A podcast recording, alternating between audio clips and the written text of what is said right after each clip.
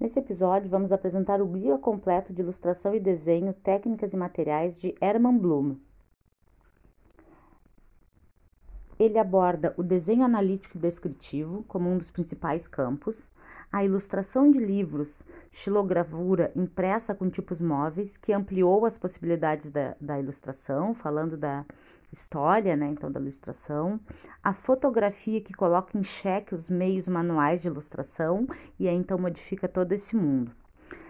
Aborda como tópicos lápis e outros meios de ponta, uh, mescla de meio, né, materiais e equipamentos, pincéis e, e, e plumas, tintas e papéis, óleos e outros meios de pintura, instrumentos e materiais, a pintura a óleo, pintura aquarela, têmpera, acrílicos, a impressão em relevo, né? Aqui ele ainda fala das impressões manuais, né? Xilogravura, gravado em madeira, gravado em linóleo, uh, entalhe, né? O elo gravado, gravado em linha, média tinta, ponta seca, água forte, com base branda, água tinta, água tinta com açúcar, litografia e serigrafia.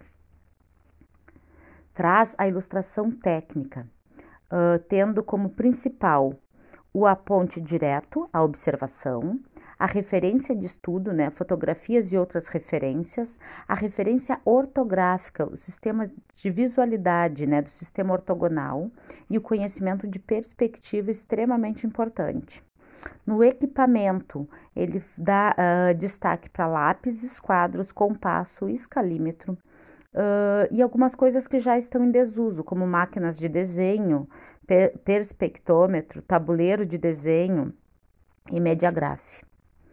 Nas técnicas, ele destaca uh, a forma de se expressar por meio de linhas e usar sombras, e para isso é importante utilizar perspectiva isométrica, sólido envolvente, circunferência inscrita e elipse bem como lembrar de vista frontal, vista superior, vista lateral esquerda ou direita. Os materiais, ele dá destaque para o aerógrafo e computadores. No desenho e design gráfico, ele aborda arte, ilustração e desenho gráfico. Ilustrador e designer como semelhantes, com história paralela aumenta a importância de todos os demais aspectos do desenho, como a indústria, a tecnologia, a arquitetura e o comércio, né, o profissional. O processo do desenho, uh, a entrevista, o estilo, né, o levantamento do, do, da proposta, o esboço, a, o foco em comunicar, informar e inovar junto com essa informação o custo do processo, do produto e do trabalho, processos de produção e impressão, fotografias e ilustrações.